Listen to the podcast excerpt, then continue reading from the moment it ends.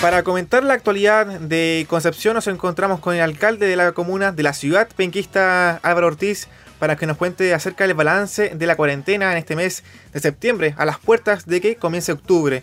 ¿Cómo está, alcalde? Bienvenido a este Directo. Hola, ¿cómo están? Muchas gracias, chiquillos, por esta oportunidad de, de conversar. La verdad es que es un, es un análisis o un recuento no muy positivo, porque las cuarentenas son una buena medida, un poco tarde en la comuna de Concepción, pero a la vez es una mala noticia.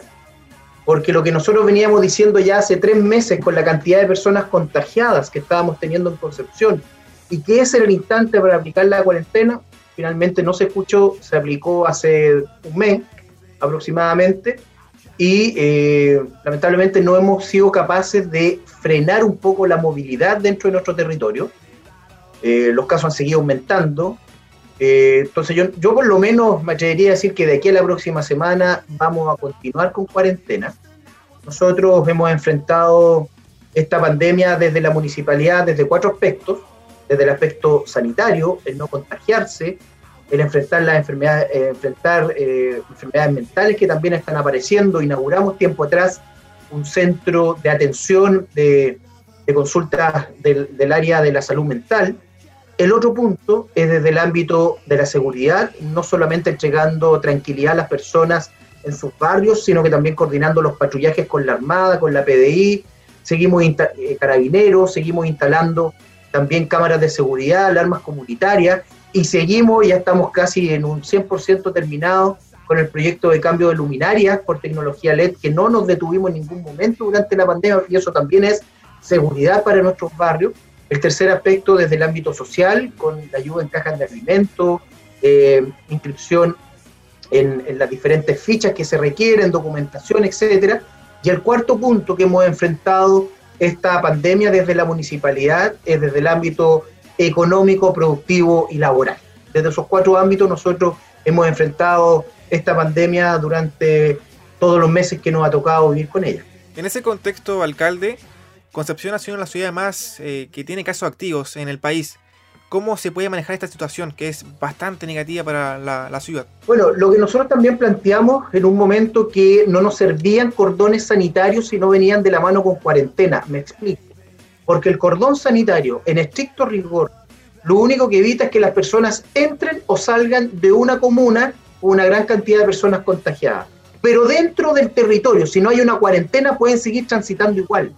Ven ustedes cuando se aplicó en Penco, en Talcahuano, cordones sanitarios, lamentablemente la cantidad de personas contagiadas aumentó porque o estaban contagiando a esas personas que entraban y salían de la comuna y llegaban a su territorio y contagiaban a otros, o se estaban contagiando dentro de, la misma comuna, de la misma ciudad. Por lo tanto, ahí es donde nosotros pedimos también mucho ojo porque estas medidas que nos tienen en un triste récord, ser hace más de tres meses la primera comuna de la región del Biobío con mayor cantidad de contagiados y contagiadas, ser una de las tres comunas junto con Punta Arenas y Puente Alto, en un momento éramos las, tres comunas con mayor cantidad de casos activos, e, e, es, un triste récord, obvio, no, no, no es para sentirse orgulloso. Pero nosotros creemos que cuando se aplican cuarentena o cordones sanitarios y viene con letras chicas, entonces no se puede enfrentar de buena forma esta pandemia.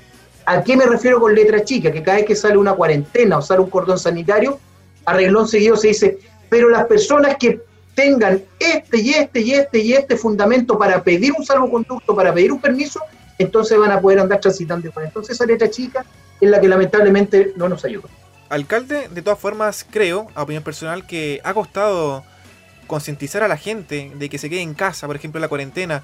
Uno va a la calle y hay muchas, pero muchas personas, muchos automóviles. ¿Cómo lo ve usted como alcalde? Bueno, lo que te decía, o sea, estas medidas lo que buscan es, es parar la movilidad. Y si hay muchas razones para sacar un permiso y poder transitar por las comunas, entonces esa movilidad no se va a reducir. O sea, aquí tiene que haber una baja de movilidad, es decir, eh, locomoción colectiva, vehículos particulares, peatones, esa movilidad debe bajar casi a un 90%. Y acá yo creo que estamos con una movilidad cercana al 50-60%, por lo tanto cuesta mucho. Eh, en las mañanas, por ejemplo, en la comuna de Concepción, la verdad es que uno mira las calles y dice, bueno, ¿estamos no estamos en cuarentena? Y eso es injusto también para aquellas personas, sobre todo adultos mayores, que han estado todos estos meses en sus casas cumpliendo religiosamente esta cuarentena. Y dice, oye, mira, las personas que de repente uno ve en la calle sin mascarilla, sin distanciamiento físico, o que incluso andan en, el territorio sin su permiso respectivo, entonces nos estamos haciendo daño nosotros mismos acá. ¿Qué es lo que se pide? ¿Qué es lo que se solicita? Una disciplina ciudadana, un compromiso ciudadano, pero también tener señales claras por parte, por parte del gobierno. La semana pasada se nos informó a los municipios que no se iban a mantener los equipos que conforman doctores o doctoras, eh, enfermeras o enfermeros, ¿verdad? Eh, que son los equipos que andan en terreno viendo todo el proceso de trazabilidad. Y esos recursos que actualmente se pagan con, con, dinero del Ministerio de Salud ya nos dijeron que va a durar solo hasta el 30 de octubre. Hoy, de hecho, en la mañana, fui invitado por el Consejo de Desarrollo eh, Comunal, es decir, los CODES. Los CODES son la instancia que representan a los usuarios en todos nuestros CEPA, a entregar una carta al Servicio de Salud Concepción para que esos recursos se mantengan a lo menos hasta diciembre. Porque más encima, en el peor momento nos están dejando sin este equipo fundamental para generar la trazabilidad en nuestra región, en nuestro país y en nuestras ciudades. Y ahora, hace un rato atrás, el subsecretario Zúñiga informó en la Cámara de Diputados, en la Comisión de, Salud, que la verdad es que nadie ha dicho eso, que se van a mantener los recursos. O sea, está bien que eso ocurra, pero me huele mucho a que fueron varias las quejas de los municipios en Chile, porque esto es una medida centralista. Ustedes saben que Chile demostró hasta que por una pandemia somos súper centralizados y que se aplicó en todo el país. Y ahora están, están regulando ¿verdad? Entonces también la ciudadanía quiere ver señales claras. Y podría dar muchos más ejemplos, pero estoy dando el último nomás, el más fresquito. Claro. Alcalde, y por otro lado, me gustaría abordar el tema de su reelección. Eh, más que nada, quiere volver a, ser reelecto como alcalde de Concepción. ¿Cómo ve este desafío para el próximo año? ¿Cómo ve también esta campaña? Que quedan ya pocos meses para que sean las elecciones de las elecciones municipales. Un hermoso desafío, eh, en un contexto muy, pero muy, pero muy distinto. De hecho, la elección iba a ser en, en 25 días más prácticamente, 25 de octubre, y se cambió para abril. Va a ser una campaña eh, que se va a realizar en el verano, durante los meses de diciembre, enero, febrero y marzo. La elección es el, 11 de abril. Eh, donde actualmente la, la, gente tiene mucha incertidumbre, la incertidumbre de no contagiarse, a continuar con trabajo, etcétera, etcétera, etcétera y que va a cambiar también toda la forma de hacer campaña. Por ejemplo, ahora van a ser las redes sociales las que le van a dar fuerza a las diversas candidaturas para poder expresar sus ideas, para poder realizar sus planteamientos. Así que eh, hemos asumido este desafío con, mucha fuerza, con mucho compromiso, eh, y descartando algo también. En un momento, mi partido y muchas eh, personas de organizaciones me habían preguntado si yo iba a postular a, a la Cámara de Diputados y la verdad es que nunca me puse en esa teoría porque yo creo que puedo aportar y puedo ayudar eh, desde el ámbito municipal como lo hemos, eh, lo hemos estado realizando durante todos estos años. Están los proyectos, hay cosas concretas, Concepción ya no es el mismo de hace 10, 12 años atrás. Así que vamos a seguir trabajando para ver lo que la ciudadanía nos dice en abril del próximo año.